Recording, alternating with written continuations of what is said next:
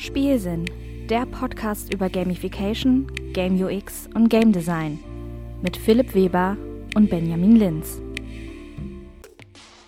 Hallo und herzlich willkommen zum Spielsinn-Podcast, zu dem zweiten Teil der Endgame-Folge. Da die Aufnahme beim letzten Mal so lang war, haben wir uns dafür entschieden, die Folge in zwei Teile zu splitten und entsprechend getrennt voneinander zu veröffentlichen. Weshalb ich gerade mal alleine hier die Anmoderation mache. In dem zweiten Teil geht es um das Endgame von Kartenspielen wie Rune Terror und Yu-Gi-Oh!, um die Hilfswerkzeuge, die im Endgame zum Einsatz kommen können, um Mobile Games und die Auswirkungen von täglichen Belohnungen auf die Langzeitmotivation dabei. In der zweiten Hälfte versuchen wir dann bestmöglich eure zahlreichen Leserbriefe und die Erfahrung unserer Zuhörerschaft unterzubringen und einzuordnen, bevor wir gegen Ende die Diskussion in groben Zügen versuchen, initial zusammenzufassen. Wir wünschen euch jetzt viel Spaß mit der Folge. Es geht jetzt nahtlos mit dem zweiten Teil weiter.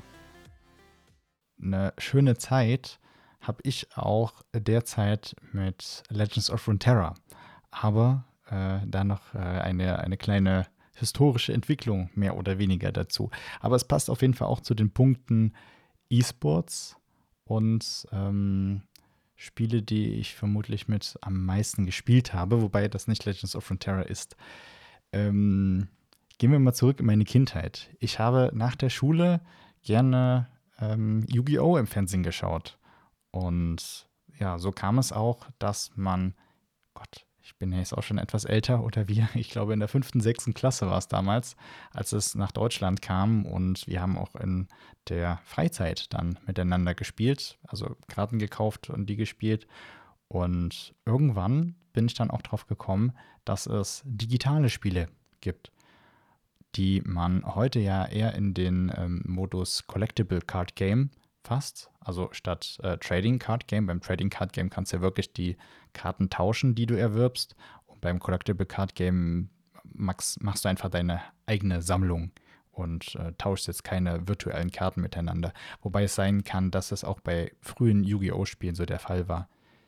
Ähm, ich habe also wirklich sehr viele Yu-Gi-Oh! Spiele in meiner Kindheit gespielt, vor allem eben Game Boy Advance waren, glaube ich, die meisten mhm. davon. Und irgendwann bin ich, ich glaube, das war dann am äh, Nintendo DS, auf Yu-Gi-Oh! World Championship 2008 gekommen. Und das ist, glaube ich, das Spiel, was ich bisher in meinem Leben am meisten gespielt habe. Aber es ist ähm, es ist ein bisschen mit einem Fragezeichen versehen an der Stelle. Also generell äh, beim, beim Kartenspiel frage ich mich, wann ist das Endgame erreicht? Ist es dann erreicht, wenn du wirklich strategisch vorgehst und sozusagen dein, dein Deck halt so und so gestaltest, dass du gegen andere äh, möglichst gut gewinnen kannst und dann mit jeder Änderung, die kommt, das dann auch entsprechend anpasst? Beispielsweise. Mhm. Ähm, bei den alten Spielen war es halt so, dass die ein, ähm, also es hat sich nichts mehr verändert. Ne? Es waren eben diese Spiele, die haben ihren Content, den kannst du freischalten und dann kannst du auch noch sammeln. Es gibt auch noch eine Story, aber du musst dich eben nicht immer wieder anpassen. Ne? Und dann ist da zum Beispiel dann die Frage, wann wann ist das Endgame? So einmal die Story durchgespielt, weiß man nicht, ob man dann schon genug Karten hat und so weiter. Mein persönliches Endgame bei dem Spiel war, wo ich auch im sehr hohen dreistelligen Bereich bin. Ich habe auch tatsächlich keine genaue Zahl parat, weil ich das Spiel nicht hier habe, aber ähm, ich hatte damals, und jetzt kommt die, äh, das wieder in den Excel-Listen, ähm, so ein, so ein Tick. Ich habe verschiedene, also man konnte auch online mit anderen Leuten spielen und konnte sich unter anderem auch die Deckrezepte, so nannte sich das. Also quasi, mhm. was in den Decks drin ist, konnte man sich speichern. Und ähm, die hatten einen super Modus, ähm, wo man sich Auto, ähm, wo man Auto, äh, Autoduelle machen konnte. Also wo der Computer automatisch gegeneinander spielt. Und ich habe mich immer gefragt, wofür ist das gut? Ja, also du kannst halt sehen, wie performt so ein Deck, ohne dass du es selber nutzen musst, sozusagen. Mhm. Das mit den Autoduellen kam auch später dann noch zu einem anderen Yu-Gi-Oh! Spiel, was ich relativ lange gespielt habe. Aber ich habe dieses Feature dann so ausgenutzt, dass ich mir überlegt habe, okay, ich habe jetzt hier so eine gewisse Anzahl an Decks, die finde ich gut, die habe ich selber auch gespielt, die machen mir Spaß, die sind gut, aber ich will wissen, äh, who's the ja. number one? Ja. Und dann habe ich tatsächlich angefangen, Excel-Listen zu machen und äh, dann so Duelle gemacht. Ne? Dann habe ich quasi gemacht. Deck 1 gegen Deck 2, Deck 1 gegen Deck 3, Deck 1 gegen Deck 4, bis Deck 1 äh, gegen Deck N. Dann ging es weiter. Deck 2 gegen Deck 3, Deck 3 gegen äh, Deck 2 gegen Deck 4 und so weiter. Und am ähm, besten mehrmals, oder? Weiß nicht, ja, natürlich, man, ne? natürlich auch mehrmals. So, so ein Best of Three, glaube ich. Ja. Und ähm, Aber wahrscheinlich noch zu wenig. Es waren, es, ja. es, es, also die Liste war auf jeden Fall im, ja.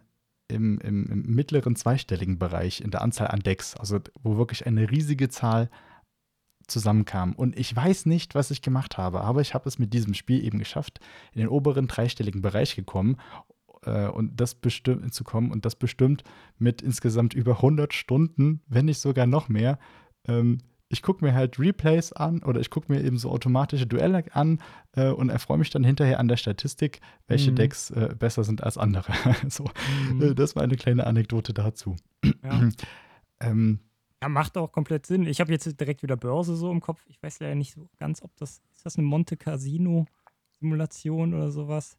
War gefährliches Halbwissen. Ähm Aber ne, da hat man ja auch verschiedene Portfolios, die so und so gewichtet sind, könnte man sagen. Also, dass man jetzt 10% Gold hat, 20% in einem ETF, 20% in Aktien, 20% in Bonds. Ähm, oder gehe jetzt ja nicht ins Detail an. Und dann gibt es auch Leute, die das dann halt statistisch backtesten an historischen Daten und dann gucken, welche Verteilung hätte dann äh, den besten Return gehabt und wo hätte man am wenigsten dann verloren, also den geringsten Drawdown gehabt. Und da werden halt auch so Simulationen dann immer wieder gemacht, teilweise auch, glaube ich, mit, also häufig halt historische Reihen, aber ich glaube, man kann das auch ähm, mit zufallsgenerierten Werten machen.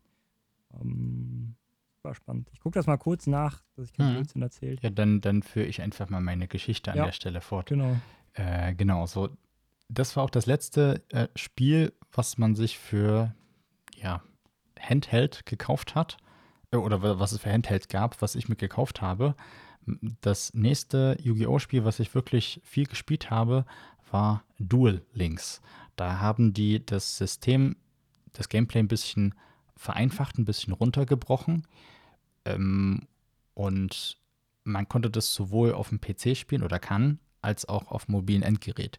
Und das habe ich, glaube ich, auch über anderthalb Jahre äh, sehr häufig, eigentlich auch fast täglich, so ein bis zwei Stunden gespielt.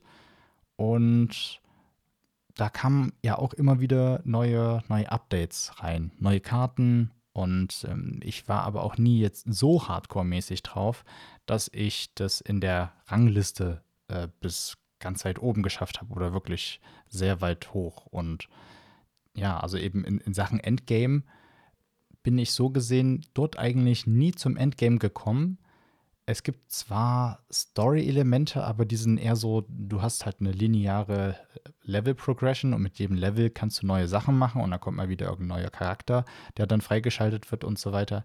Aber ja, im Endeffekt ähm, hat man auch ein kleines bisschen Paywall. Also man kann das Spiel gut mhm. spielen, ohne Geld zu investieren, aber ähm, ja, um, um sich gerade an Meta anzupassen, müsste man jetzt doch Geld ausgeben oder man hat wirklich einen Deck, was man spielt, mit dem man auch ein bisschen Glück hat und kommt dann sozusagen da weiter mit nach vorne. Und irgendwann hat mich das dann auch nicht mehr gereizt. Auch die, die Daily-Sachen tatsächlich ähm, habe ich mir mehr oder weniger so selber auferlegt. Es gab keine Daily- Quests, keine Daily-Aufgaben, aber ich habe mir halt gedacht, so, ich mache halt täglich einmal das, einmal das, einmal das, aber das wurde auch irgendwann einfach aber zu viel. Aber nicht Daily?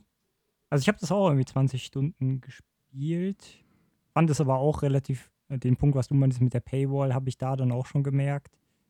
Ja, Gibt es ja nicht irgendwelche Dailies, dass du irgendwo Splitter finden kannst in der Umgebung oder äh, nicht Splitter? Ja, nee, also die haben Ingame-Events. So, und die Ingame-Events, die laufen eine bestimmte Zeit und um da was zu bekommen, musst du halt so und so oft spielen. Und manchmal kannst du vielleicht an einem Tag nur so und so oft spielen und musst deswegen dann zum Beispiel täglich oder an mehreren Tagen in einem bestimmten Zeitraum spielen. Daran kann ich mich noch erinnern. Aber es ist tatsächlich mhm. jetzt auch schon ähm, über ein Jahr her, möglicherweise, dass ich das Spiel aufgemacht habe. Und Genau, also diese, diese Sachen, eben, dass dann so der Fortschritt, also es hat schon Spaß gemacht, aber in Richtung Endgame ah, ist mir nie gekommen. Hm. Und ähm, um das dann jetzt weiter fortzuführen, weil ich habe ja von Legends of Runeterra äh, erwähnt, Und das ist bei mir auch so immer ein äh, Begriff. Das hat das Ganze nämlich ähm, besser fortgesetzt.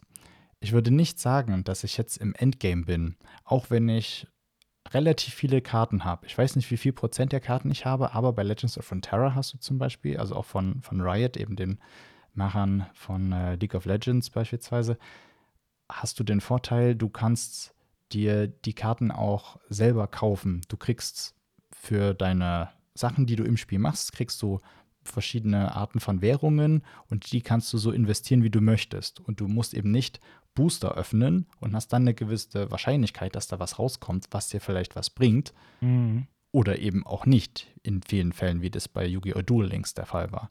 Und ähm, diese Ökonomie macht es bei Legends of Frontera, ähm, macht es dem Spiel sehr einfach, dass man selber, wenn man eine gewisse Zeit lang dran bleibt, ähm, ja auch immer, immer weiter spielen möchte. Und da habe ich mich auch gefragt, wo ist jetzt der Endgame-Bereich? Es gibt viele, äh, viele E-Sports-Ansätze in letzter Zeit, in den letzten Monaten. Ich war ja auch für die äh, Siegen Bisons mal am Start, also dem Uni-Siegen E-Sports-Team, allerdings nicht so erfolgreich. Liegt vielleicht auch daran, dass es eher ein Einzelspiel ist, also wo nur eine Person spielt Mhm. und ähm, es sicherlich sinnvoller wäre, wenn man mehr miteinander äh, voneinander lernen könnte, wenn mehrere Leute zusammenspielen würden. Ne? So ein Format, wo zum Beispiel zwei, drei Leute miteinander reden, von Deutschland gegen zwei, drei Leute von, keine Ahnung, äh, Tschechische Republik oder so, und die dann auf Entfernung miteinander spielen. Sowas habe ich dort im E-Sports-Bereich gesehen.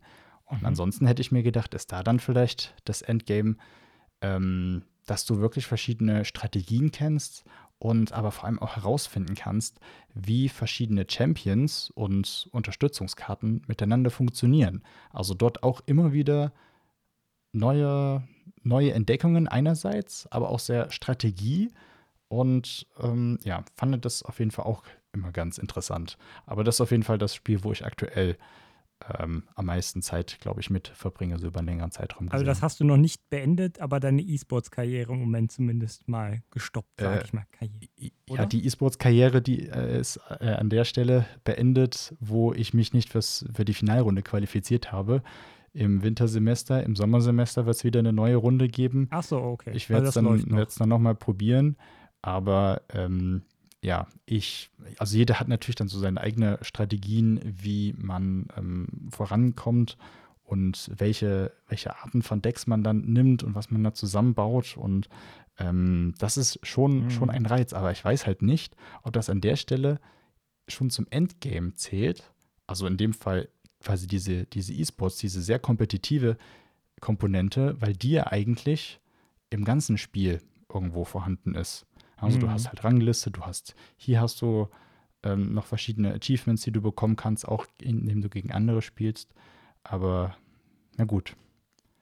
Ist vielleicht äh, Aber- so ein eigenes Thema für sich. Aber da hast du keine Exit-Tabellen bisher schon aufgemacht, oder Ähm, jein. doch? Ich habe schon Tabellen, aber eher in die Richtung, um zu schauen, was man miteinander kombinieren kann, weil ähm, du darfst halt zum Beispiel nicht ein Champion oder eine Legende dreimal äh, oder, oder zweimal nehmen, ja. Oder dann gibt es halt manche Turnierreglementierungen, da darfst du, ähm, also es gibt verschiedene Regionen sozusagen, wo die Karten herkommen, die unterschiedliche Spielmechaniken so ein bisschen und auch Narration, Narrative unterstützen.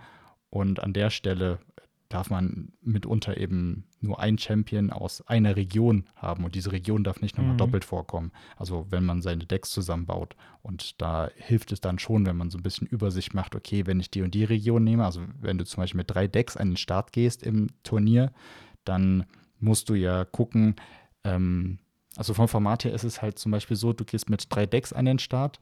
Ähm, der Gegner bannt ein Deck von dir, du bannst eins äh, vom Gegner, der Gegnerin und dann wählst du eins von den verbleibenden Zweien. So, damit Mhm. fängst du an. Und dann spielt man am Ende Kannst auch. du komplett ähm, das Deck sehen von dem Gegner? Alle Karten? äh, nein. Okay. Da, also nicht in-game, aber mit ähm, extra Ach echt? äh, diegetischen äh, Tools. Also Tools, die es, also es gibt Ja. eine Website, wo du sozusagen deine Decks bereitstellst und im Turniermodus ist es tatsächlich nämlich so, zumindest die Turniere, die ich bisher mitbekommen habe, angesehen oder selber teilgenommen, du musst dein Deck posten, deine, ganz, deine komplette Deck listen. Mhm. Das heißt, das gehört dann auch noch mit dazu. Dann musst du eben gucken, was hat der andere gespielt, was könnte er haben, wenn er jetzt noch so und so viel oder sie so und so viel Mana übrig hat, um dieses oder jenes zu kontern. Und Mhm. ähm, vielleicht ist das an der Stelle dann äh, Endgame, Ja. wo man wirklich sehr viel Kopfarbeit Ja, ja. und Mindgame betreibt. Ja, oder vorher, also als Preparation, wenn du sagst, du kannst theoretisch die Decks vorher sehen, kannst du nicht da dann auch wieder, ich habe mal gerade nebenher geguckt, was ich gerade fälschlicherweise als Monte Casino Simulation oder sowas bezeichnet habe, äh, da meinte ich Monte Carlo Simulations, kurz mal noch als Definition, was das ist, ein, äh, also einfach mal hier frei übersetzt, das ist ein analytisches Verfahren zum Lösen eines Problems durch Ausführen einer großen Anzahl von Probeläufen, die Simulation und Ableiten einer Lösung aus den gemeinsamen Ergebnissen der Probeläufe. Mhm. Ähm, ne? Das hast du ja da bei UIO gemacht und ich könnte mir hier Genau. vorstellen, in dem Fall, wenn du die fünf Decks oder sowas von dem Gegner hast, dann kannst du doch vorher theoretisch gucken. Ähm, aber es gibt wahrscheinlich kein Autoplay-Feature da, ne? Richtig, richtig. Und genau das macht einen großen Unterschied. Aber das könntest du ja programmieren, theoretisch, irgendwo extern. Könnte man machen, Ja. aber trotzdem ist es an der Stelle Aufwand. schwierig, Ja. äh, eben dieses Mindgame dort mit einzugliedern. Und du kannst, zum einen ist Glück immer ein Faktor bei, bei Ja. solchen Kartenspielen, es ist immer ein Faktor. Aber auch Statistik. Also Du kannst es, glaube ich, Statistik, hart ja, ja natürlich. Also aber macht es gibt- halt wahrscheinlich niemand. Okay, ich führe keine äh, großen Listen selber, aber es gibt verschiedene Seiten, wo Metastats, äh, Metadecks ähm, gelistet sind, wo die unter anderem auch gerankt sind. So was ist zum Beispiel äh, Tier S, Tier A, Mhm. also wie häufig äh, werden verschiedene Deckarten gespielt. Und dann kann man gucken, wie gut funktioniert das eine gegen das andere. Das ist auf jeden Fall viel Erfahrungsarbeit, ähm, was auch ähm, oder Erfahrungssache, was nicht einfach ist. Gerade wenn es darum geht, du bannst ein Deck und dann wählst du eins und dann eben vorauszusagen, was könnte denn jetzt dein Gegner von dir bannen? Also die sehen quasi ähm, je, je nach Modus, wenn du es nur komplett in-game spielst, siehst du nur die Champions, die die Person hat. Ähm, aber im Turniermodus siehst du dann eben auch die, ähm, die komplette Deckliste. Ja, Mhm. Und ähm, meist ist es aber so, du kennst dann einfach die, die Archetypen von Decks und weißt, gegen was deine Auswahl gut ist oder nicht so gut oder was besonders gefährlich ist oder etc. pp. Aber ich habe halt festgestellt, das ist ganz schön, ganz schön ähm, schwierig mitunter. Von daher Respekt an die Leute, die wirklich durchgehend da gute, gute Ergebnisse erbringen in Form von hohen Platzierungen. Mhm. Und auch die deutsche E-Sport-Szene ist an der Stelle sehr aktiv. Oder zumindest gibt es gerade in Deutschland viele Leute, die ähm, da wirklich sehr kompetitiv unterwegs sind. Ähm, aber mal schauen. Also weiß ich nicht. Ich, ich persönlich glaube nicht unbedingt, dass ich im Endgame bin, aber vielleicht im, weiß ich nicht, ich habe es einfach sehr lange schon gespielt und habe ein bisschen mehr Erfahrung als jemand, der gerade anfängt. Aber keine Ahnung. Aber ich könnte mir halt vorstellen, nochmal, also mich fasziniert das nochmal mit den Monte Carlo Simulations und so, gerade auch da in dem Fall. Äh, für mich hört sich das so an, als wäre das ein Spiel, was könnte, also wo auf jeden Fall eine Art Schachcomputer helfen würde, ne? Mhm. Ähm, wo es quasi so den einen Weg gibt, wie man das spielen sollte und was man dann bannt und ne, dass du im Vornherein deine fünf Decks gegen die fünf anderen Decks von deinem Gegner, entsprechend die Monte Carlo Simulations dann dagegen machst, brauchst halt irgendwie ein Programm, ne, musst das simulieren können, musst du dir schreiben. Und ich habe auf jeden Fall im Kopf, ne, wenn du das machen würdest, dann wärst du auf jeden Fall gut. Von der Wahrscheinlichkeit her. Aber da muss ich ja immer noch die, die, die entsprechenden ähm, Züge machen. Und Ja. nicht nur das, was das Programm berechnet hat. Aber theoretisch kann, kann man da ja bestimmt auch wieder ein Programm haben und sowas. Also ich sehe da so ein bisschen, also ich spiele halt auch, das ist jetzt wieder nochmal was anderes, aber Schach oder sowas kannst du ja auch durchberechnen mit einem Schachcomputer und so. Mhm. Ähm, ist, glaube ich, so ein Spiel, wo ich denke, dass es da auf jeden Fall super viel hilft, wenn man da in der Richtung super hart tryhardet und sich Programme schreibt und dann vielleicht live sogar auch dir gesagt wird vom Programm, ist wahrscheinlich verboten, ja. Aber Könnte ich mir vorstellen, beim Schach ist ja auch nicht erlaubt, Schachcomputer nebenher laufen zu lassen. Ähm, aber weiß ich nicht. Wahrscheinlich ist das da im Moment noch nicht mal verboten, ne? Wild West. ja, aber, also von der aber das wäre dann so mein her, Ansatz. Aber dann musst du da so viel Zeit rein investieren, das zu programmieren und so. Du müsstest ja schon alleine, und das ist also gut, wenn jemand damit Geld verdienen möchte, ja, aber ich glaube, das würde dann sowieso an irgendeiner Stelle auffliegen und dann gewandt werden. Aber du musst ja dafür wirklich erstmal eigentlich die, das, das komplette, ähm, die komplette Spielmechanik nachprogrammieren. Und es kommen ja alle paar Monate kommen ja auch wieder Funktionsupdates oder mhm. alle zwei Wochen mitunter eben auch, dass eine Karte gebufft oder genervt wird. Also ist entweder stärker oder ist schwächer als vorher. Und ich glaube, da sind so viele Parameter drin, bevor du überhaupt erstmal in dem Fall Decks gegeneinander spielen lassen kannst, um eben dann zu gucken, was ist denn so in der Wahrscheinlichkeit ganz gut. Äh, das ähm, musst du ja wirklich erstmal die, die, die, die Spiellogik dort mhm. äh, nachbauen. Und das ist, glaube ich, unglaublich komplex und in, in, dem Fall ist es ja auch quasi dann ähm, vermutlich auch ein Plagiat. Das ist jetzt nicht wie, wie Schach, wo du hast halt die Anzahl an Figuren, die hast du in jedem Spiel und die können sich so und so bewegen. Und auch das ist halt schon ein super komplexes Problem an der Stelle zu lösen. Und bei so einem Spiel, was, keine Ahnung, im oberen dreistelligen Bereich ähm, ist das von der Kartenanzahl her. Verschiedene Karten können halt auch noch erweitert werden mit verschiedenen Effekten und es kommt halt immer wieder was dazu. Das ist, ähm, das ist schon keine Ahnung. Also das ist sehr viel hilfreicher, glaube ich, wenn man einfach in die Metadaten guckt.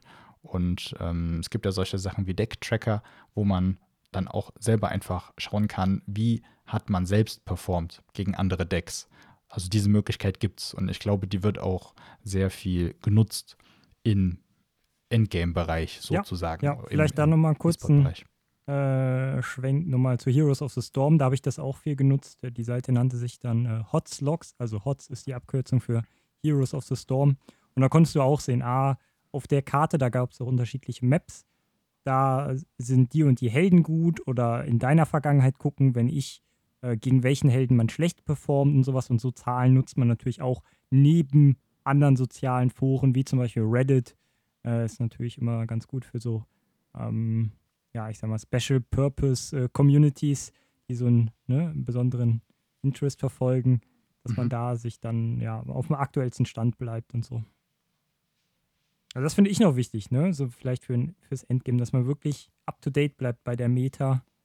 Ähm, wo, ja, wobei, nee, das sind dann eher Tryhards. du kannst ja auch ja casual im Endgame sein. Ja. Wir haben jetzt ungefähr eine, eine, halbe Stunde tatsächlich über die Spiele gesprochen, die wir so am meisten jetzt gespielt haben. Deswegen sollten wir vielleicht mal wieder zurückkommen. Kann, kann ich noch eins kurz reinwerfen, nur das kann ich aber auch in einer Minute abreißen, weil ich auch ja, Mobile Games ähm, seit, ja doch, seit 2016 ungefähr spiele ich das Spiel One Piece Treasure Cruise. Das ist ein Mobile Game. Ist auch relativ kompliziert. Da gibt es auch, ist eine Art Gacha-Game. Ich habe aber auch kein Geld rein investiert und man kriegt relativ einfach da. Ähm, ja, täglich um, umgerechnet ist das ein Euro für drei, vier Klicks. Mhm. Quasi, man muss sich einmal einloggen oder sogar zwei Euro manchmal. Und da habe ich nur so überlegt, warum habe ich das noch nicht gequittet, weil ich da mittlerweile so viele, ähm, ja, ich sag mal, Figürchen habe. Ich spiele das auch kaum aktiv im Moment, weil es halt echt schwierig ist und man muss sich immer überlegen, für welchen Content äh, brauchst du unterschiedliche Teams und dann musst du das genauso nachklicken und sowas, weil das echt super schwer ist. Aber ich spiele es im Moment kaum, lock mich aber trotzdem täglich ein, um diese 2 Euro einzusammeln oder diesen Euro. Ach ja. Damit ich mhm. dann, wenn neuer Content rauskommt, einfach die neuesten Figürchen, ne? Das ist so ein Ownership Collectors Ding, dass man da immer up to date bleibt, dass man sagt, ach ja, komm, die paar Klicks. Du spielst ohne zu spielen. Oder vielleicht ist auch das das Spiel, das Metaspiel. Das ist je nachdem wichtig, dass die Daily Rewards echt leicht zu erreichen sind. Ne? Weil da, da ist dann der Unterschied. Das Yu-Gi-Oh! Ding, dann musstest du mehr Geld rein investieren für die Dailies. Oder mehr Zeit auf jeden mehr, Fall. Mehr Zeit, genau, mehr Zeit. Mehr Geld. Und bei sowas hier, ich habe jetzt auch alle aktuellsten Figürchen und so, mehr oder weniger, ne? Ähm, kein Geld rein investiert, immer nur fleißig täglich eingeloggt und man das halt jahrelang macht. Keine Ahnung. Ein bisschen was rum, ne? Klar ist die Frage, ob man damit dann irgendwann mal aufhört, aber ja, I don't know. Genau, wollte hm. ich nur noch irgendwie anmerken. Leichte le leichter Daily-Content, dass der eher dazu verleitet, noch mhm. vielleicht länger zu spielen. Ja. Wie sieht es denn bei dir mit Erfahrung aus, mit Spielen, die eben dann den Schwierigkeitsgrad mitunter ändern, nachdem du sie durchgespielt hast. Also wo du dann die Option sozusagen erst freispielst, mhm. dass du mhm. das machen kannst oder vielleicht auch noch hier und da noch ähm, verschiedene ja, Extras bekommst. Ja, da sind wir ja dann eher bei den, bei den Singleplayer-Spielen wieder. Und da bin ich so jemand, auch bei Singleplayer-Spielen, der die einmal hauptsächlich durchspielt, relativ grob auch, bin ich so der Completionist und der die dann in den seltensten Fällen nochmal wiederholt. Ja. Hm. Also bei mir gab es ein Spiel, was ich äh, auch in meiner, ja, dann kam dann, jetzt muss ich selber nochmal meine Chronik gucken. Äh, das kam nach Guild Wars, zeitgleich zu Guild Wars, ich weiß es gar nicht genau.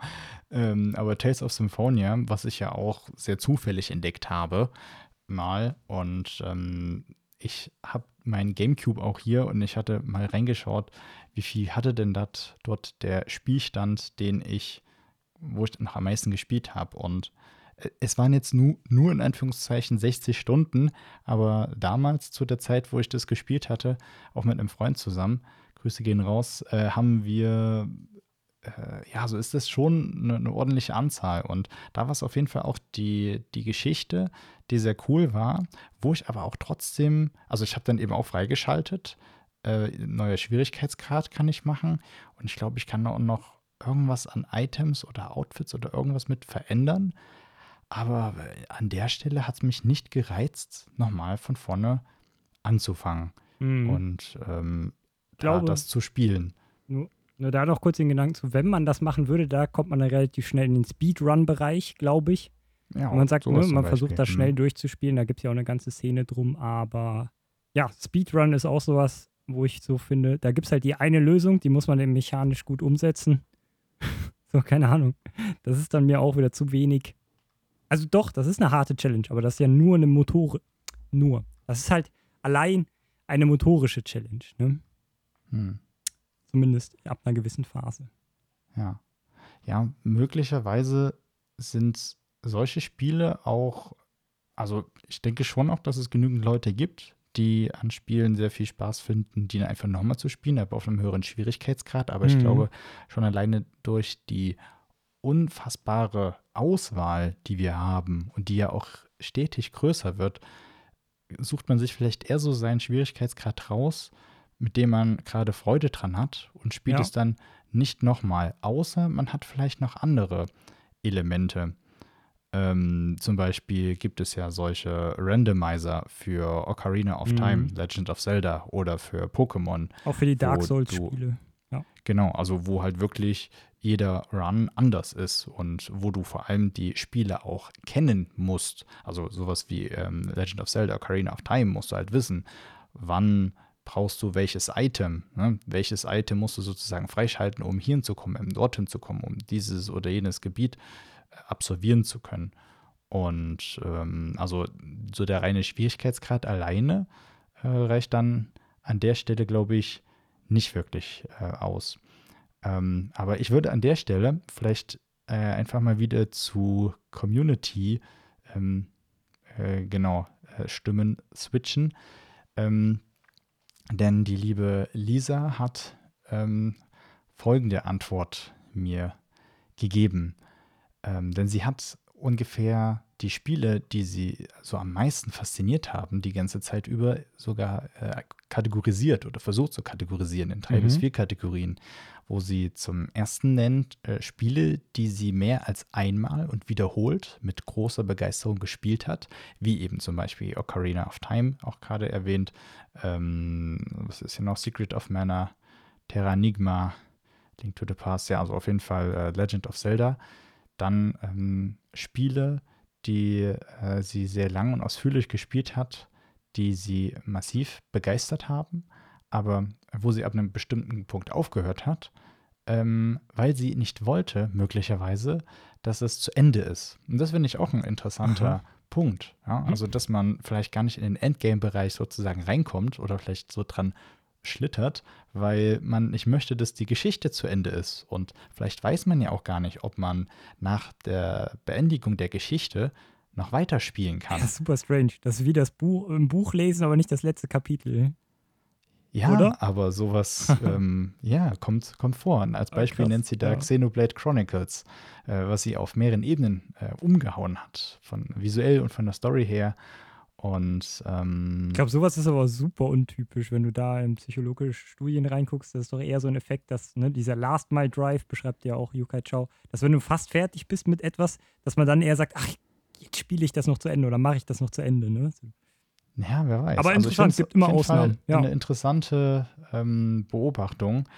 Und ähm, ja, vielleicht kommen wir später nochmal drauf zurück. Jetzt habe ich nämlich genau diesen Punkt auch gefunden in einer Auflistung von Gründen, warum man aufhört zu spielen. Genau, und zwar äh, habe ich da gefunden von äh, Logitech Gaming ähm, vor drei Jahren auf YouTube ein Video äh, Six Reasons You Never Finish Games. Also sechs Gründe, warum man niemals Spiele beendet. Und ähm, fand ich irgendwie eine ganz schöne äh, Auflistung. Auf der, also auf der einen Seite zum Beispiel, wir werden älter. Entweder interessieren wir uns nicht mehr für, für Dinge oder es, es vergeht einfach Zeit. Achso, okay, ja. Hatten wir auch. Zum Beispiel mit Maple Story. Ne? Mit Maple Story, ah, Kinderspiel. Genau. Oder es vergeht eben Zeit. Äh, man, man kann irgendwann mal nicht spielen und irgendwann ist dann Zeit vergangen und dann hat man wieder andere Sachen, wobei das ist was anderes. Also eben Alter. Mhm. Dann auch diese Sache, Spiele sind und werden immer länger. Und wenn dann noch sowas dazu kommt wie eben Perfektionismus oder eben dieses Completionism, ähm, reizt das manche dann vielleicht einfach nicht. An Mhm. der Stelle zum Beispiel auch noch ähm, ein, ähm, ein kleines, kleiner Einschub, muss ja zwischen meinen verschiedenen Folien hin und her springen, ähm, von ähm, Jule, die halt auch gesagt hat, so Completion-Spiele, die, also oder Completion ist was, was sie im Endgame überhaupt nicht triggert. Also sie hatte nur ein einziges Mal äh, diesen Aspekt und das war bei einem Kingdom Hearts Spiel, wo man 101 Dalmatiner sammeln musste Mhm. und die wurden dann aber auch so ein bisschen storymäßig verbunden. Du hast dann gesehen, in dem einen Haus, wo die sein sollten, wurden das immer mehr. Und ähm, sie hatte auch schon 100. Das heißt, es hat quasi nur noch einer gefehlt. Und dann Mhm. möchte man es vielleicht doch noch Mhm. äh, fertig, fertig haben. Ähm, genau, aber weiter zurück zur Liste. Also, wir hatten das Alter, wir hatten äh, Spiele sind zu lang. Äh, dann vielleicht auch so ein Story-Ding, beziehungsweise wenn es am, am Spiel liegt. Als Beispiel wurde hier gebracht, dass die Geschichte in Spielen häufig weniger wichtig ist im Vergleich zum Gameplay, als das bei Filmen oder Serien der Fall ist. Du hast da kein Gameplay, aber du bist halt häufig noch viel mehr sozusagen in die, in die Geschichte investiert. Und beim ähm, Spiel steht mitunter das Gameplay im Vordergrund. Aber das ist ein Thema für sich. Ich gebe mir mal hier Mhm. die, die, die Liste weiter. Dann auch zu viel Entscheidungsmöglichkeit. Also einerseits im Spiel, andererseits auch eben zwischen verschiedenen Spielen. Ja. Ähm, und auch ein Punkt, ähm, Drop-in, Drop-out-Mechaniken. Ähm, also gerade im Bereich Multiplayer, Mobile, ähm, die du mit anderen Leuten spielst, äh, sowas wie League oder irgendwas anderes, was du eben mal spielst, Mhm. weil deine Leute sind gerade da, dann spielst du das und dann lässt du es erstmal wieder ruhen. Und dann spielst du es irgendwann vielleicht mal wieder und so sammelst du vielleicht über Zeit dann auch sozusagen die Erfahrungen, äh, die dich im Endgame-Bereich äh, im Vergleich, oder sagen wir mal so, du bist im Endgame, wenn du mit den gleichen Leuten spielst und äh, immer wieder mit den gleichen Leuten, dann weißt du, wie sich das anfühlt, dieses eine Spiel mit deinen Leuten ähm, zu spielen und kannst vielleicht darauf sehr gut reagieren. Also vielleicht noch ein bisschen soziale Komponente, wobei das ist Interpretation meinerseits. Und der Mhm. letzte Punkt in dieser Liste ist äh, nämlich auch der, den äh, Lisa genannt hatte, dass wir nicht wollen, dass es endet. Und ähm, Mhm. genau, deswegen fand ich das an der Stelle ganz schön. Vielleicht, ja, kurz ein Kommentar dazu von meiner Seite aus. Für mich hörte sich das eher so an, als wären das mehr Abbruchkriterien jetzt schon eher vor dem Endgame, zumindest die meisten. Ja. Aber ich will das jetzt hier nicht noch länger Ja, ausführen nee, mit Blick auf die das- Zeit.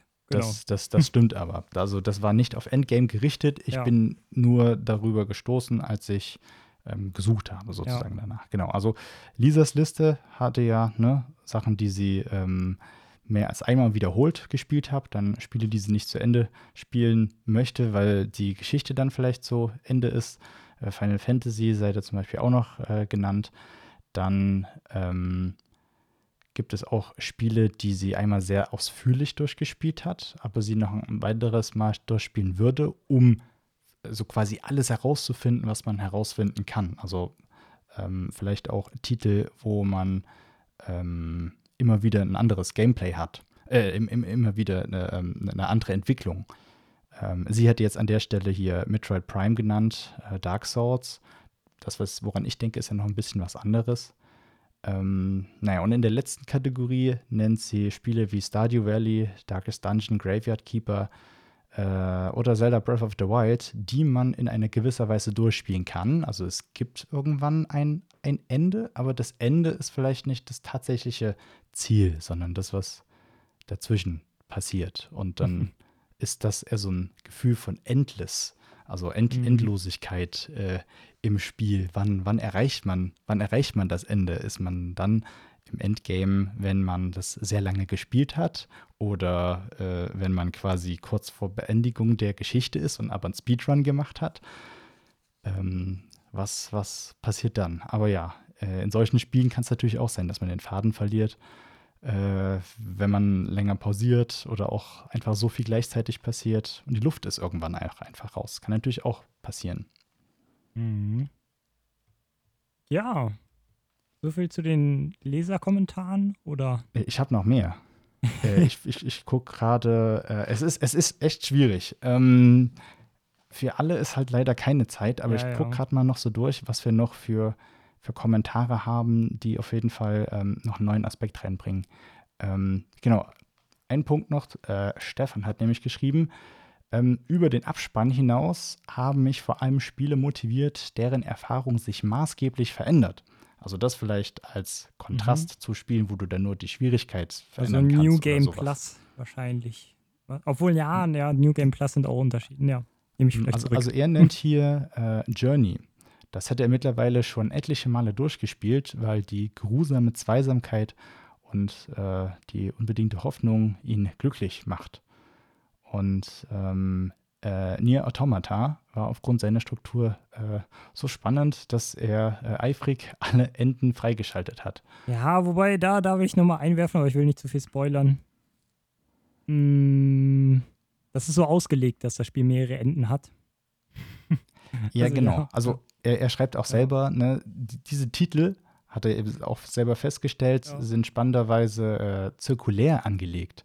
Und ähm, ja, also das macht dann auch wieder was aus. Ne? Die, dieses Durchspielen hast du ja auch bei, bei Roguelite ähm, oder Roguelike-Spielen, wo du immer wieder einen neuen Anlauf brauchst, sozusagen.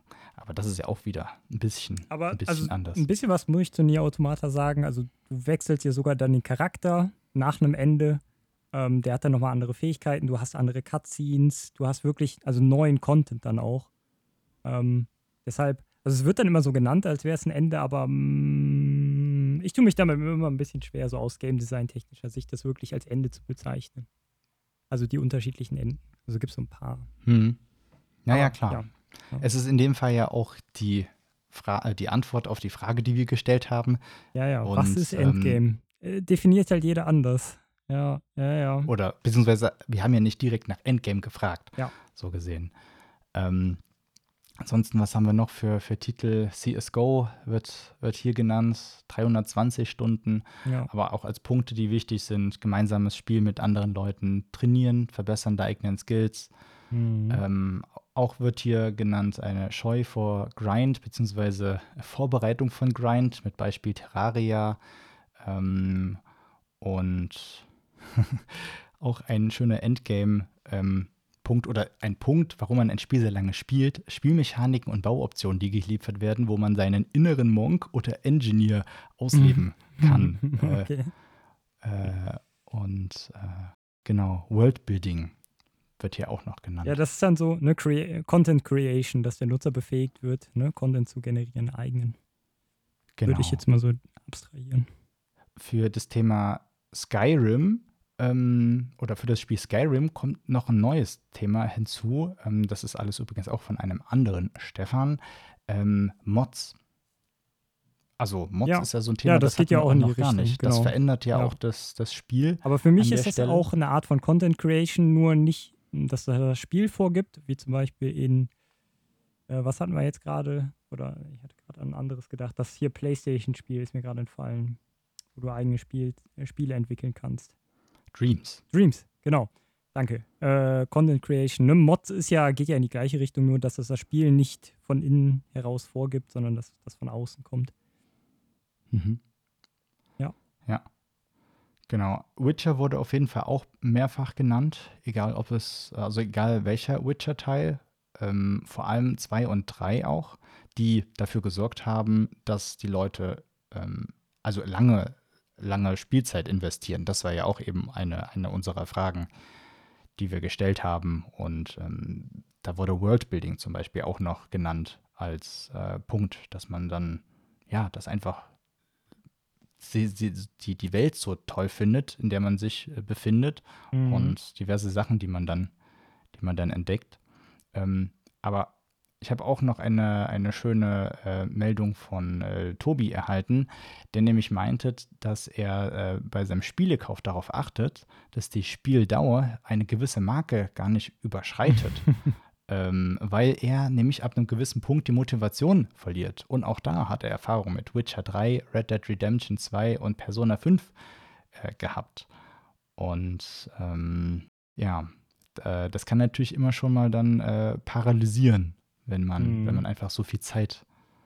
Also Da, da wird die. Endgame-Phase quasi, also für mich wäre das dann auch ja noch nicht mal im Endgame, wenn man jetzt, sag ich mal, Red Dead Redemption durchspielt oder ein Witcher durchspielt. Aber mm, da wird quasi schon vermieden, eine äh, die Endgame-Phase zu erreichen durch den Kauf von eher kürzeren Titeln, ne?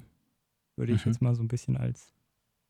Ja, in dem Fall. Aber äh, es ist halt interessant, dass an der Stelle eben das so gesehen direkt äh, umgangen wird und man ja. Ja. nie, nie vielleicht in diese Endgame-Phase kommt, einfach weil von vornherein ähm, das mit einem großen Zeitinvest gegeben ist, den man nicht haben möchte. Mhm. Sandbox-Titel wurden auf jeden Fall noch genannt oder Sandbox-Modi. Ähm, ist sicherlich auch da äh, interessant, wann man dann quasi vom normalen Spiel in den Endgame-Content kommt. Vielleicht dort mit der, mit der Spieldauer, ob man ab einem bestimmten Punkt immer noch was Neues findet. Mhm. Ähm, eine Sache, die ich auf jeden Fall auch noch nennen möchte hier ist Animal Crossing New Horizons. Das kam nämlich auch mehrfach vor.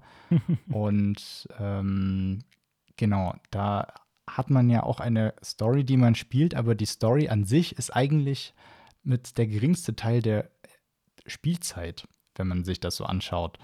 Ähm, also ich, ich will da jetzt nicht spoilern. Äh, ich habe es auch selber äh, nicht direkt gespielt, aber Mhm. ähm, Ja, wir hatten ja eine Podcast-Folge, ne? genau, Verweis genau. Du auf- kriegst äh, Folge 16 Okay, ja.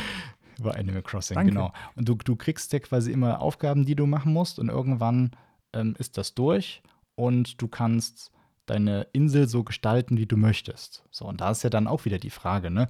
Beginnt dann eigentlich erst so richtig das Spiel und war alles davor Kennenlernphase? Ist dann das Spiel beendet und du bist jetzt im Endgame-Bereich? Mhm. Oder ist der Endgame-Bereich wirklich dann, wo du ganz viele ähm, Stunden auch gesammelt hast und vielleicht schon weißt, wie nutzt man Tools am, am besten, wie komme ich am besten an, ähm, an meine Währung, um verschiedene Sachen zu bauen. Ähm, oder vielleicht ist der, der Endgame-Content unendliche Kreativität und Austausch mit anderen. Das ähm, ist an der Stelle ja auch nochmal ein, ein anderes soziales Miteinander als beispielsweise bei äh, Multiplayer-Spielen, wo man Mhm. miteinander zusammen spielt, um ein Ziel zu erreichen. Und äh, bei Animal Crossing beispielsweise hat ja jeder so seine Insel und man lässt sich gegenseitig inspirieren und, und macht verschiedene Sachen. Und ähm, da vielleicht auch einfach so dieses Abschalten oder so tägliche Auszeit, kleine Auszeit vom, vom Ja, Chaos ja, und so weiter Comfort Games. äh, ist. Ja, genau. Mhm. Genau, an der Stelle. Und als letzten Punkt würde ich noch nennen ähm, eine schöne, ähm, Achso, genau, halt. Zum Schwierigkeitsgrad. Eine Sache wurde, äh, möchte ich noch nachreichen, nämlich von Mike, der hat von Hollow Knight erzählt, dass nach Abschluss äh, der Story das sehr, sehr schwer war. Ähm, ich weiß nicht, ob, aber ich glaube, man musste nicht von vorne anfangen, sondern es ging weiter. Mhm. Und ähm, da aber vor allem auch nochmal der Punkt auf Challenge. Ja, wir hatten ja vorhin mit Pokémon, man bekommt mhm. neue, neue Gebiete, aber hier dann der Punkt, es wird jetzt noch schwieriger. Und äh, ich, ich möchte, ich bin jetzt schon so gut mit dem Meistern des Gameplays. Ich möchte noch mehr ähm, Herausforderungen mhm. ähm, besiegen. Genau. Ähm, genau. Und das letzte, was ich eben noch sagen wollte, war von ähm, Athanasios, der ähm, ganz viel, das könnt ihr auch übrigens auch lesen, der hat uns nämlich auf äh, Twitter geantwortet und äh, auszugsweise kann ich das jetzt leider noch nicht wiedergeben, aber der ist auch selber, ähm, hat er gesagt, als Gamification-Forscher tätig und möchte näher äh, gerne an aktuellen Trends sein und er hat auch bei zwei Mehrspieler, also MMO ähm, äh, Spielen als äh, Supertester war er da tätig und hatte einen sehr guten Draht zu Entwicklern. Sprich, der hat gewisse Spiele sehr, sehr lang gespielt. Und ähm, das war zum einen World of Tanks, wo wohl eine Partie fünf Minuten dauert und er hatte irgendwann dann an einem gewissen Punkt 26.000 Spiele absolviert gehabt. Und ähm, das war dann äh, auch too much an irgendeinem Punkt. Wobei interessant ist, der Punkt, an dem er aufgehört hat, das Spiel zu spielen. World of Tanks war, ist das, oder? Ne? World of Tanks, genau, ja, genau. Wo er eine sehr gute Partie gemacht hat, die er ähm, und das Spiel im Alleingang gewonnen hat. Und das auch noch zu seinem Geburtstag. Aber er meinte, der Sieg fühlte sich irgendwie leer an, denn er hatte gemerkt, dass dreieinhalb Jahre wohl genug waren. Also vielleicht lässt man sich dann auch dadurch an irgendeinem Punkt, ähm, sagt man dann so, ich höre auf, es, es reicht, ich habe ein, ein Glücksgefühl oder sollte mich vielleicht glücklich fühlen und fühle das nicht. Und ähm, also weil ich eine, ich habe eine Aktion erreicht, die sollte sehr, die sollte mich mit Glücksgefühlen ähm, durchströmen lassen, aber es ist nicht der Fall. Und dann sagt mir das vielleicht, vielleicht bin ich schon zu sehr im Spiel drin, zu lange. Ich sollte vielleicht damit aufhören. Ja. Aber mhm. ähm, diese toxische Sache äh, nennt er auch noch. Mhm. Ähm, das war aber auch, glaube ich, bei, bei World of Tanks, wenn ich das hier gerade sehe. Oder er meinte, nee, er hatte noch äh, World of Warships genannt. Es kann sein, dass es darauf bezogen war. Rauere Stimmung in der Community äh, zum Beispiel. Und ähm, genau. Ja. Ja, cool. Danke auf jeden Fall für den Kommentar. Und, und, und auch noch mehr, aber lest euch das am besten selber mal durch. Sehr, sehr interessante Sachen, auch die er da schreibt. Ja, ich kenne ihn sogar ja. so, so halb, sag ich mal. Ich war auf der MUC, wann war es? 2019 auf dem Gamification Workshop bei ihm. Er hat äh, den organisiert da auf der MUC. Und dann war ich bei einem Vortrag von ihm auf der MUC. Oh, davor irgendwann, was? 2018, 2017. Äh, super mhm. interessant, aber auch schon ein paar Paper von ihm gelesen, wie die da so rangehen. Und ähm, ja, ja. Ja, haben wir jetzt leider nicht mehr so richtig die Zeit drum, ne, dem, dem Beitrag entsprechend hier Platz zu lassen. Aber ich glaube, wir haben so schon super viel gesammelt in der Brainstorming-Session. Ja, also ich sehe da Potenzial für ein Paper. Vielleicht nur das einfach noch so, ne?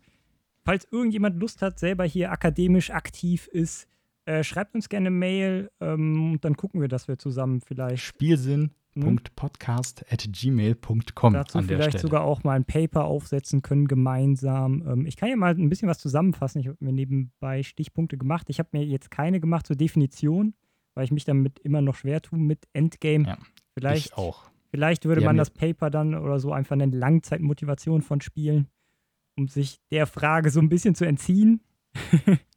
hm. Ne? Ja, ansonsten ah, ja. könnte man ja nochmal ähm, so ein Kannst bisschen zu, zusammen, recappen, zusammenfassen genau. an der Stelle, dass man sich halt zum einen fragen muss, äh, also was aber zusammenhängt mit der Frage, was Endgame ist, wann das Endgame erreicht wird und äh, was man darunter versteht. Ja, also ob es wirklich eher nur so ein Zeitfaktor ist, ob es mit Fähigkeiten verbunden ist, ähm, ob es verschiedene Dynamiken sind, die sich erst bilden, nachdem man dann wirklich sehr, sehr lange dabei ist. Eben sowas wie, äh, ich kenne jetzt verschiedene Sachen und versuche jetzt die, die optimalen Sachen hier und da rauszufinden. Oder vielleicht kann ich das auch ohne weitere Hilfsmittel, einfach weil ich das Spiel schon so, so sehr kenne. Und das ist dann auch so eine intrinsische Motivation, Richtung äh, Perfectionism sozusagen, Perfektionismus. Ja, aber eben, wann, wann ist das Endgame erreicht? So verschiedene Anknüpfungspunkte. Ich kann ja nochmal wiederholen, was ich vorhin gesagt hatte. Kann ich es schon während der Story erreichen? Ist Endgame eigentlich erst nach der Story, wenn ich einen neuen Anlauf mache, andere Faktoren habe? Oder ähm, ist Endgame eben wirklich so sehr skillbasiert oder erfahrungsbasiert, wenn ich zum Beispiel gar keine Story habe? Also welche ähm, wie wichtig ist an der Stelle auch die, die Geschichte. Und auf der anderen Seite, was macht halt die Replayability, war ein Faktor, den wir zum Beispiel noch gar nicht genannt hatten, äh, um das nur ganz kurz anzureißen, sind ja unter anderem auch Brettspiele. Und es gibt sicherlich einige Leute, die haben Brettspiele, ein bestimmtes Brettspiel schon so oft gespielt, ähm, dass sie schon wirklich sehr gut wissen, keine Ahnung, Siedler von Katan, wie sie, wie sie vorgehen können und die direkt im Ansatz sehen, wenn jemand einen, einen Zug in diese oder jene Richtung macht, wie sie dann reagieren müssen. Was an der Stelle ja auch wieder in Richtung eben Mastery, Meisterung auf, auf Skill-Ebene geht. Und ein Punkt, der mir persönlich auch noch aufgefallen ist, ähm, ist so ein Mentoring-Ding, gerade bei Brettspielen. Weil äh, wenn du selber sehr viel Zeit mit einem Spiel verbracht hast, kommst du dann ja in die Position, dass du ja eben auch so ein bisschen Metawissen vielleicht aufbaust und sehr gern neuen Spielerinnen und Spielern dabei hilfst, voranzukommen, so verschiedene Tipps den mitgibst. Und ähm, was ja auch wieder noch eine komplett neue Motivation ist an der Stelle. Aber egal, also, ne, wann ist das Endgame erreicht? Wie sieht es mit Wiederspielbarkeit aus? Mit Story, so verschiedene Punkte. Ähm, mhm. Genau. Aber die Definitionssache, ich finde das noch immer schwer. Ich, ich finde, es kommt halt auch aufs Spiel an. Ne, wann ist das Endgame erreicht? Gerade Unterschied zwischen Singleplayer und Multiplayer-Spielen. Ja, ähm, klar, das ja. sind auch nochmal Faktoren.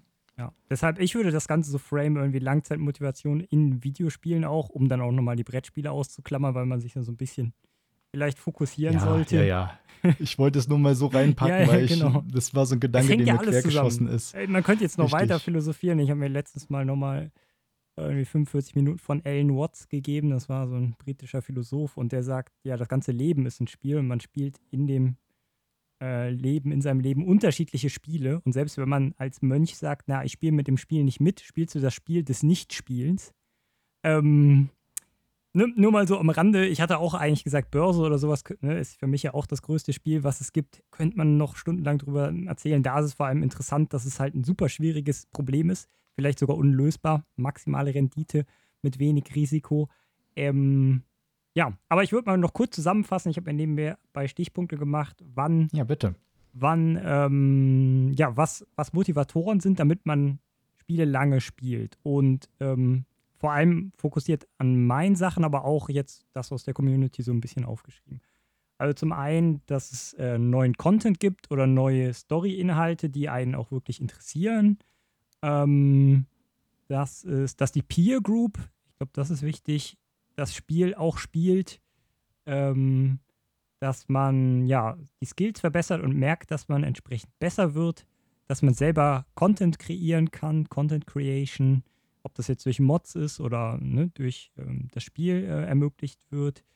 Ähm, dann, gerade bei den kompetitiven Spielen, wenn man halt sehr gut ist und in den Top, sag jetzt mal, 10% ist, ähm, ja, Comfort Games habe ich hier einfach mal aufgeführt. Ähm, dass man sich vielleicht kurzer Nachtrag. Das wäre es Das, so. das Top 10% und so weiter, gehört dann da auch die, der E-Sport-Gedanke schon mit dazu? Würdest du das quasi so in, in eins packen? Ja, überall, wo es eine Rangliste gibt. Ja, genau, E-Sport wäre vielleicht noch was. Vorhandene E-Sport-Szene, das hatte ich jetzt gerade. Also, es ist ja, ja, ein hohe, hohes kompetitives äh, Spiel, wobei auch da die Frage ist, hat man nur kompetitive Ranglisten oder sind es vielleicht auch Highscore-Ranglisten, wo man ja nicht unbedingt gegeneinander spielt, ne? Also auch wieder Singleplayer, Multiplayer. Das wäre ja dann bei Speedruns, je nachdem so, ne?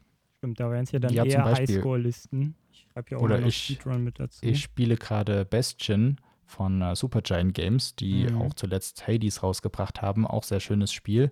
Und dort ist es so, dass man auch einen Highscore sammelt. Aber in-game siehst du eigentlich keine Punkte.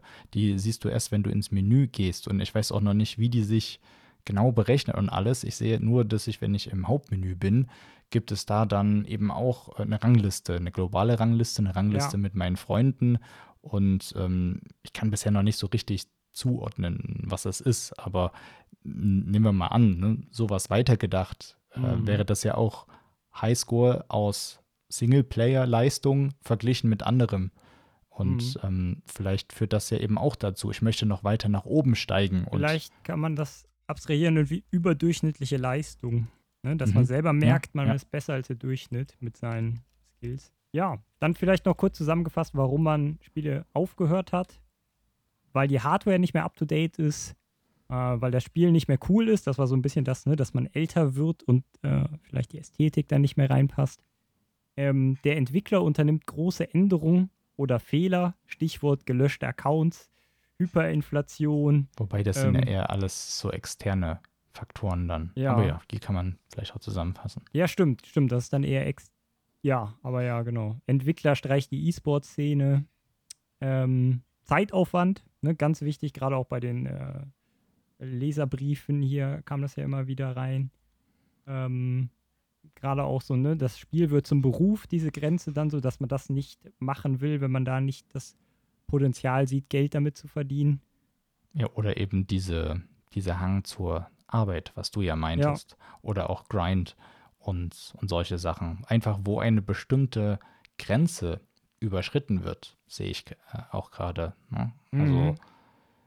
ähm, wo du wirklich vielleicht, vielleicht gibt es dafür einen Punkt, einen, einen äh, Wort oder was man auch selber definieren kann, einfach so ein Punkt, wo man wirklich erheblich mehr investieren muss an eigenem Aufwand, an Zeit, an Engagement, äh, um quasi da mithalten zu können und, und drüber zu gehen. Vielleicht eben so eine, irgendwie so ein Schwellwert möglicherweise. Mhm.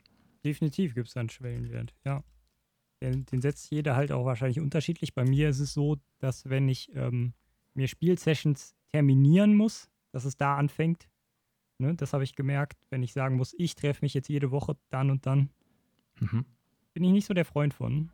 Und da wird es dann schnell zum Beruf. Hm. Aber definiert ja auch jeder anders. Naja, also ja. wenn es in Richtung Arbeit geht, wenn man wirklich nicht nur spielt, wenn man gerade spielt oder weil andere Lust haben, sondern mit einem ganz bestimmten Ziel ja. und dann darauf hinzuarbeiten und das kollidiert dann mit anderen ja. Äh, ja, Dingen, die man nicht möchte, beispielsweise. Genau. Und dann habe ich noch als letzten Punkt äh, auch wieder eine Peer Group. Äh, Freundeskreis hat aufgehört, das zu spielen. Hm. Mhm. War sicherlich noch mehr drin. Ich weiß nicht, ob du jetzt noch spontan ja, aus dem Kopf was hinzufügen ich, willst. Ich habe versucht, so ein bisschen eine Liste zu führen. Ähm, ja. Ich habe festgestellt, also das war jetzt auch das erste Mal, dass wir hier mit äh, Community-Feedback direkt arbeiten und ähm, habe festgestellt, dass es ein Fehler war, die Sachen nicht aufzudröseln, aber das hat natürlich noch mehr Zeit gedauert. Also ja, ich habe hier halt. Äh, aber wir haben es ja schriftlich. Eine, wir haben es ja schriftlich. Hab, wir haben es schriftlich, genau. Aber ich habe eine, eine äh, Präsentation gemacht, wo ich sozusagen auf jeder, äh, auf jeder Folie eine äh, von einer Person, die äh, so die, die, die Zitate hingepackt habe und scroll hier die ganze Zeit dann immer hin und her. Habe versucht, ein paar Sachen zu highlighten, aber ähm, ja, ich ja. hätte es vielleicht noch kenntlicher sortieren sollen nach wirklich Sachen, die sind dafür, ähm, also dass man lange spielt, was war, warum hat man aufgehört oder ähm, ja, so verschiedene Sachen. Aber dann ist es ja auch irgendwo wieder ähm, vielleicht direkt eine, eine, eine, Studienarbeit, wenn man dann anfängt, das so thematisch ja, definitiv. zu, zu also ich sehe da noch Potenzial. Also wir haben ja, wie gesagt, die Leserbriefe jetzt und die Diskussion hier, die ist ja zum Glück aufgezeichnet. Und äh, wie gesagt, nochmal der Aufruf an potenzielle Co-Autorenschaften. Ähm, könnte man natürlich auch nochmal ja, systematischer Leute interviewen, ähm, und befragen. Also ich sehe da eine Menge Potenzial. Man müsste halt schauen, ob es dazu nicht vielleicht doch schon ein Paper gibt oder worauf man aufbauen kann. Aber ja, dann müsste man sich das hier einfach mal anhören, unsere Diskussion nochmal, dass man da dann nochmal die Argumente rausschreibt, ähm, ordentlich. Und ja, ich fand es auf jeden Fall cool. Ich weiß nicht, vielleicht, wenn ich mal so ein bisschen Richtung Abmod jetzt schon gehe, äh, teilt, mhm. euch, teilt uns gerne mit, wie ihr sowas jetzt mal fandet. Wir sind jetzt hier fast zweieinhalb Stunden drin. Ich denke, wir werden das auch mehr oder weniger uncut so lassen. Einfach nur mal, damit ihr ne, dabei seid, wie so ein Brainstorming-Prozess aussieht am Anfang von einem Paper zum Beispiel oder also das, der Paper-Gedanke kam jetzt eigentlich auch erst während der, der Session so. Bei dir ist jetzt schon direkt das Vorhaben. Ich mache das jetzt. Ich finde es interessant. Nach der Promotion, während ja, der Promotion. Ja, ja, es ist halt leider nicht so ganz Kern meiner Promotion. Ähm, aber das wäre auf jeden Fall so ein Leidenschaftsthema. Und wenn man da dann noch irgendwie Co-Autoren dabei hat, die da Bock drauf haben, könnte ich mir das gut vorstellen, dass das interessant sein kann. Hm. Ne? Ja, zum Thema Langzeitmotivation findet sich vielleicht was. Das war tatsächlich, glaube ich, nicht bei meinen Schlagwörtern dabei, die ich verwendet habe. Ich habe jetzt keine Liste angefertigt. Äh, wenn, man, wenn man das wissenschaftlich macht, dann hat man ja auch eine Liste mit den entsprechenden Wörtern, nach denen man gesucht hat. Vor allem, wenn man zum Beispiel Reviews macht und dann eben guckt, was hat man dann zu den Punkten gefunden. Aber das ist nochmal wieder ein ganz anderes Thema. Ja, ich fand es auf jeden Fall auch sehr sehr spannend. Ähm, ich habe mir schon gedacht, dass man sich vielleicht bei dem einen oder anderen Thema ein bisschen verliert, dass es aber auch schwierig sein wird, so wirklich verschiedene Genres, verschiedene Plattformen, verschiedene Arten zu spielen zusammenzuführen. Aber ich denke, wir haben es geschafft mit verschiedenen eigenen Erfahrungen und auch den Erfahrungen von euch da draußen, ja, verschiedene ähm, Impressionen zu geben, was Endgame sein kann oder ähm, was auf jeden Fall die Langzeitmotivation ausmacht oder vielleicht auch dagegen spricht an irgendeiner Stelle. Und. Mhm. Ja, ich fand es auch super spannend. Bin, bin gespannt, was, ob da jetzt vielleicht noch was äh, ra rauskommt. Was rauskommt. Vielen Dank auf jeden Fall für alle Leserbriefe hier. Ich habe wieder gemerkt, dass ich mehr auf Twitter und so aktiv sein muss äh, oder mir da mal vielleicht einen Account anlegen muss. Ähm, ja. genau. Ja. ja. Nee, danke ja. auf jeden Fall. Auch dir, Ben, ne, für, für das Moderieren von den Leserbriefen vor allem. Ja, ich, ich habe es versucht. Es, äh, es ist, wie gesagt, nicht so einfach, zwischen ja. verschiedenen Sachen hin und her ja, zu springen. Und es tut mir auch leid, falls ich äh, jemanden, von dem ich was genannt habe, ähm, oder paraphrasiert habe, so halb zitiert habe, wenn ich da jetzt nicht direkt äh, da quasi das so wiedergegeben habe oder den also falsch verstanden habe vielleicht auch oder den äh, Namen vergessen habe zu sagen. Ähm, großer Dank an, an alle, die äh, rückgemeldet haben, auch an die, von äh, denen jetzt vielleicht nichts mit reinkam.